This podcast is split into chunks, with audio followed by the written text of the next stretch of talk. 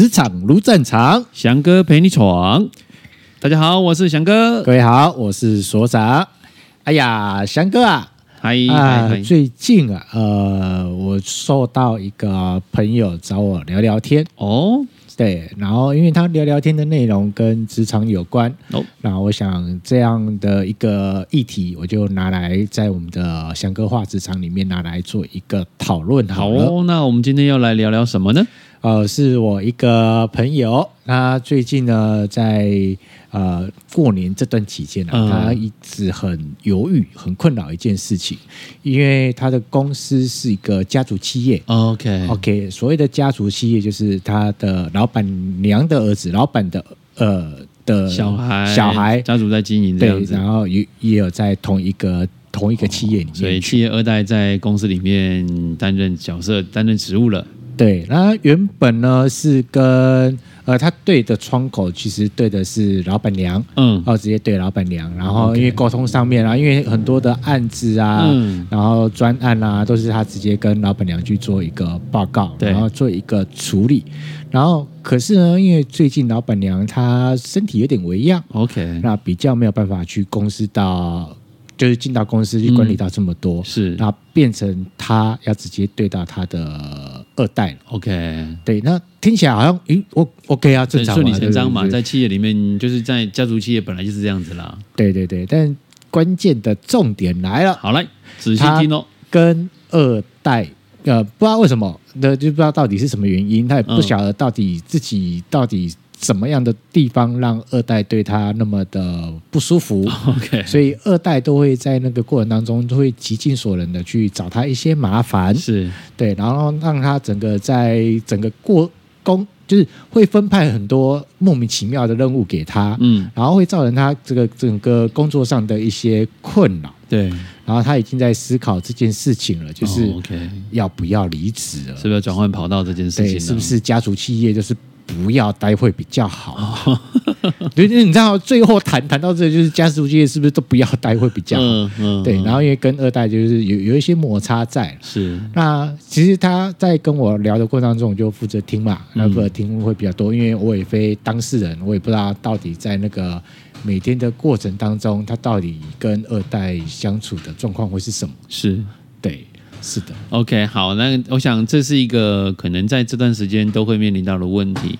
那其实大部分的中小企业，台湾大部分的中小企业很多都是家族企业比较多。嗯、对，因为台湾中小企业多嘛。对，就老板当初这个辛苦打拼嘛，然后这个一人保全家保的情况底下，再加上努力的过程当中，然后这个开始太太也进来了。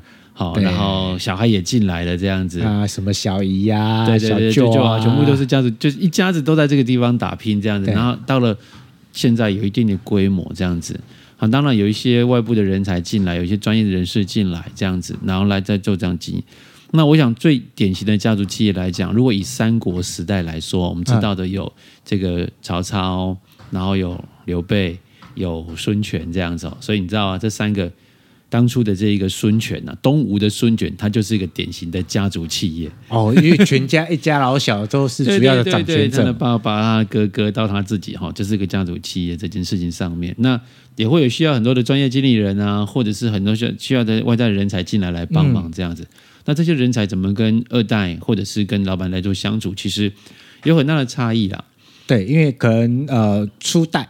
对，初代，我们一代了哈，就是一代创业的这个老板，他们其实行事风格或做事情决策很快。我们在跟老板沟通，大部分没有什么太大的状况，因为老板答应了，你就可以去做喽。对对，可是面对到二代的时候呢，二代有时候他不太了解老板的想法是什么，他的上一代的想法是什么，但他会有他自己的想法。因为我觉得我我现在是少东家，我有我自己的想法，你得听我的这样子。可是我们就觉得。他在头家我们先安尼讲啊，他在头家别安尼想啊，就有很大的冲突，或者是很大，我们自己心里面有很大的冲突，跟在工作上面会有很大的这一个挑战存在这样子。嗯、所以我觉得你那个朋友有这样的想法，也是也是很正常的一件事情啦。好，所以我们要拉回来看，就是我们在面对这样状况的时候，第一个，我们是不是还想解决这件事情啊？哦对，那有没有方法？有没有更好的方法来面对这个状况？有没有机会可以更好？这是第一个。嗯，第二个是，如果我们不想解决了，已经走到死棋了，对，不想再跟着对干了，对对，已经走到这一个节这个节骨眼的时候，我们不想再继续下去了。那我们要怎么样能够这个很自然的转身？好，很自然的转身，华丽转身说拜拜。对对，很很平和的转身说拜拜。这件事情可能是我们需要做一些考量的啦。嗯，那当然，翔哥这里也不是说鼓励遇到这种事情都永远都要说说拜拜，不做最大这样子。其实回来看一下，因为毕竟企业在经营当中需要人手的协助。对，那我们如果懂得跟老板做应对，嗯，面对不同的老板的管理风格，能够搞定好，我们也是一种本事。这样子，对，对是的。对，但我在想啊，就是呃，当我那位朋友跟我谈这件事情，嗯、其实他的内心里面已经有八九不离十，有一集有一个答案已经在脑海里面浮现出来。嗯、那这个脑海浮现的这个答案，其实听众你呃你们在听也大概也猜得到。那只是说他可能在那个过程当中，他也没有那么肯定，嗯，哦就。就是老娘不做最大，嗯哼，可能对公司啊有一些情感在，对，对同事啊，然后对于一些状况，他有一些依依不舍的一个状态之下，嗯、然后当然我相信我那位朋友，他也尝试着去跟二代去做互动，是。或者是尝试也要去做任何的解决，嗯，那这件事情，因为我我对他的个性比较了解，已经当他已经拿出来摸摸，表示说已经有试过不同的方法，对，但得到的就是更。无理取闹的回应了，uh huh, 跟无理取闹的分配任务了，uh huh. 然后会让他觉得，那 你何必呢？我我们都在打拼，不是吗？对，对我在为为你的未来在打拼，不是吗？是我们大家都一起在打拼，那何必要这个样子呢？嗯、那他已经有一个答案，只是他可能没有那么的肯定或确定，他可能会需要我们听听，除了听听意见之外，他可能会需要我们怎么样去帮助他落实坚定，就对。老娘辞职不干，这个理由是对的。我不是任性，我是真的有凭有据，然后据理力争的。是，所以我想在这一块呢，呃，我我的经验是这样，因为我过去在辅导的过程当中，也遇到了很多这一个企业家，然后尤其是二代再回来的时候，他会遇到二代跟老陈之间的这个关系的连结。嗯，好，然后这个我还是回到举到三国那个例子来讲好了。这个东吴的孙权。好，当初他哥哥的在这个临终之前呢、啊，好交代他哈，就是你接下来掌政，接下来接公司，接我们这个治理国家的时候呢，这个内事哈，这个所有的事情就是内事不走熟的话呢，问谁？问张昭。好，外事不决的时候问谁？问周瑜。这样子，就是你在治理国家，对内部治呃内政啊，哈，这个该怎么样管理国家，管理国家这些事情呢？就是你找谁？找张昭这个大臣，好，他就是跟着爸爸，跟着哥哥，这这个这个老臣哦，所以一切东西他都很懂这样子哈，啊，就好像企业的语言就这样子啊，啊，你拿上面别下哈，那种互重诶，互重的对瓜。李沙长你啊，哈，李沙长你啊，跟清稿节那样。而外事不觉得找谁？找周瑜。周瑜在当时呢，就是陪着这个孙孙权的哥哥哈，他们在去打仗的过程当中，他是个非常厉害的。我想各位都知道，孙权是个非常那个周瑜是周瑜是个非常厉害的这个将军哦，或者是大大元帅这样，我们讲大都督。好，所以遇到战争啊，遇到这种军事的时候，你就问他这样子。好，所以当有这样想法，就是。老这个老老板就会这样子嘛，我有人辅助你这样子，对啊，人都给你了，对。那有时候少东或者二二当家就会，呃，这个老板就会觉得，那我自己要干嘛？我还是个老板啊，对。好，那在历练过程当中，以后老板那个二少少主的自己的想法，我觉得这无可厚非啦，很正常这件事情。嗯好，所以在遇到这个状况的时候呢，我常常都跟这个所有的企业的伙伴来讲哈，我们终究是在这个地方工作的人呐。那企业主他们有他们的想法在，我们要想的是，我们在每一个阶段，我们的目标是什么？嗯，在这里是不是有达到我们自己想要的？好，我们是还有努力的机会。那在沟通的过程当中，我们只能多做一些建议，对，然后多做一些提醒。然后多做一些分析，可能做决策最后是老板。老板对，做决策是老板。嗯、那老如果老板决定这么做，他要的是这个。那如果在我们的这个允许的允许的情况底下，或在我们意愿的范围底下，我们能够做到这件事情，我们我们就做。然后我们也在这边可以得到我们的价值跟肯定。嗯，那我们一样有我们的工作。那如果觉得这这个事情你觉得嗯这不是我想要的，好，仅讲了没有用了，那你都是这样子。就是我常常讲的说。虚心接受，打死不改这样子，那你也没办法了。他就是老板，他就是老板。那你要考虑考虑一件事情，职涯很长，我们总会遇到这样状况。嗯，如果我们学会面对这样的一个主管，面对这样的老板，对我们来讲是好事。好，所以呃，有时候离职或者是老娘不干了，这是一个选择啦，但不见得 always 都是这个选择。好，当你有一些机会，或你还有觉得还有一些挑战的空间的时候，你愿意再做沟通，那保有一点点的希望，人总是会改变的。对，也许他哪一天听到你的这一个好的建议了，诶，觉得发现你真的是为他的未来或为公司在创造更大的一个价值跟福利的时候，也许他就会去听看看，嗯，或去放手让你去执行，这也都可能。甚至有些可能需要，有些时候会有一些所谓的。这个比较激烈的抗争啊，你要讲说争执啦，争执，争执对对对，讨论啦，争执，呃，应该有比较激烈一点点的讨论，对对对，所以这个就是我们在面对说所谓的这个二代在互动上面，我想这也是很多企业的伙伴们会遇到的状况。对，嗯，那呃，如果他真的最后其实呃，在这样的互动过程当中，那。他其实已经有一样想法，也差不多了，就确定好了，就是老娘不干。嗯，那怎么样在跟他在互动的过程当中，可以让他呃把那个专注的注意点，不是一直放在那个二代上面，不要去放在所谓的管理风格的不同上面。嗯，那怎么样去跟他对话过程当中，协助他去想的是啊、呃、他的下一步是。呃，我想在这一段的过程当中哦，回到我们自己本身，就是老板的目标到底在哪里？他到底想干嘛？有时候在争执的过程当中，是我们一直看我们想要做什么事情，我觉得这是对的，然后我应该这么去做，可是老板不这么认为。所以怎么样在这个过程当中沟通到，诶，我们所看的事情是同一件事情。好，那我们这边采取根据我们个人的专业给出这样的建议，我们的看法，好，都给他了。那接下来就是我们做我们现在能够持续做的事情，包含对我们的同事也好，或我们把我们手边的专案把它执行告一个段落，好，不要让人家有话说，好，不要让人觉得好像我们这个跟着人家起冲和任性这样子，然后把这些都事情都做好了。我对这家公司我已经仁至义尽了，我开玩笑，仁至义尽了这样子。那我觉得 OK 了，那是时候我们就该放下，对。对，那如果你觉得有努力改变的空间，那就试着做看看。对，试着再去做看看这样子。哎，我觉得刚刚想刚刚讲的过程当中，我有我我有去想到一件事情，嗯、就是呃，你在老板有老板看的角度，对，哦，有他看的思维这样，嗯、然后你有可能有你看的角度跟看的思维。嗯、那我觉得有重要的一件事情，因为刚刚谈的就是围绕在二代这件事情上面。嗯、那我觉得也有一个关键是，你要确定二代的视野跟思维是有比较。宏观的，OK，呃，比较全面的。那如果那个二代的思维可能呃，真的没没有那么宏观，也没有那么全面性的，那只是可能着重在某个小方面。然后你觉得，嗯，可能他的思维方式也不是那么的像钱老板这样。那么真的，那那就是着眼在下一步这件事情上面。我们应该回来看一件事情哦，就是老板为什么希望二代回来接班？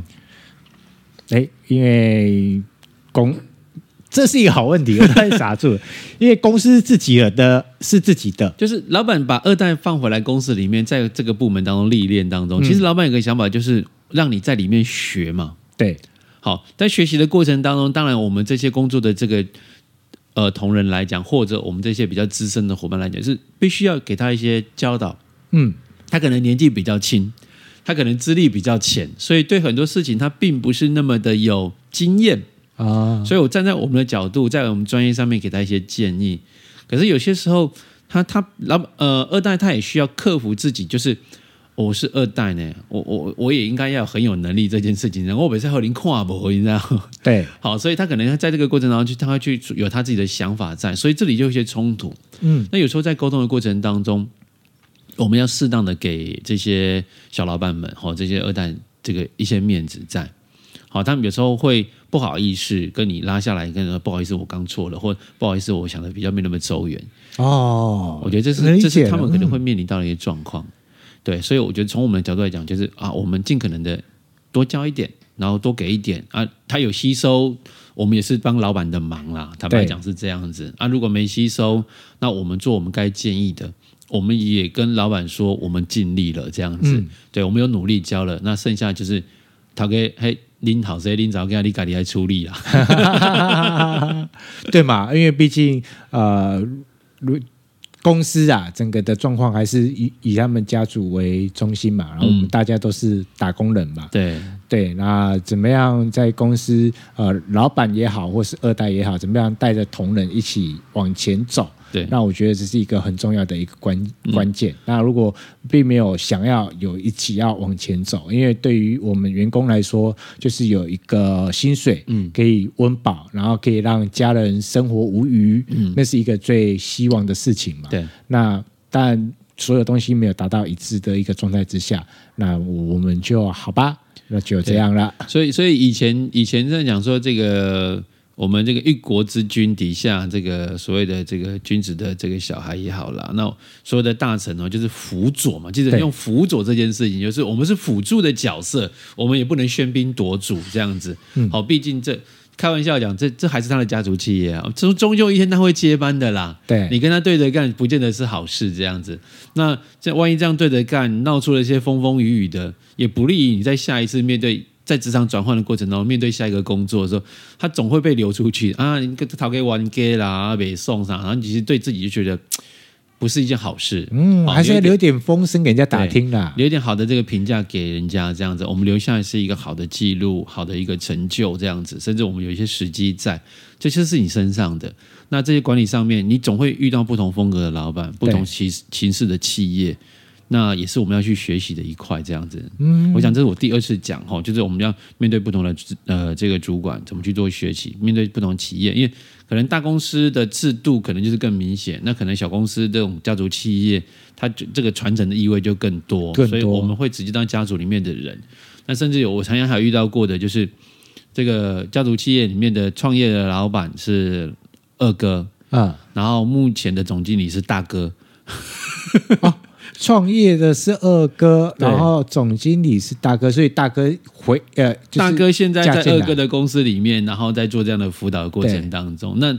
创业老板的儿子也进来了，大哥的女儿也进来了。那这个过程当中，两个都挂副总这样子，嗯，啊，到底要谁听谁的？啊，一个我说我大哥，一个是总经理这样子，好，一个是老板，一个是总经理。啊，管理上面他有很多的交叉挫折的事，这个错综复杂的事情，就是除了法制面，还有人情面呢。对，所以这是家族企业里面比较特别的。那我从我们这个工作者的角度来看，哈，那就是我们去思考一下，我们的工作的职掌是什么？嗯。我们工作的责任是什么？那把这件事情做好来，就是对公司最大的贡献，也是对我们自己最大的交代。这样子，对，也把自己的价值发挥尽量到最大嘛。自己有你属于你自己的工作价值，那即使到哪个地方去啊，其实那个价值都会被看见的。对。那我曾经还遇到过，就是在一个中部的一个企业当中，哈，就是呃，专业经理人或者是这个非常资深，做了二十几年的这个同事，哈，那本来都没有问题。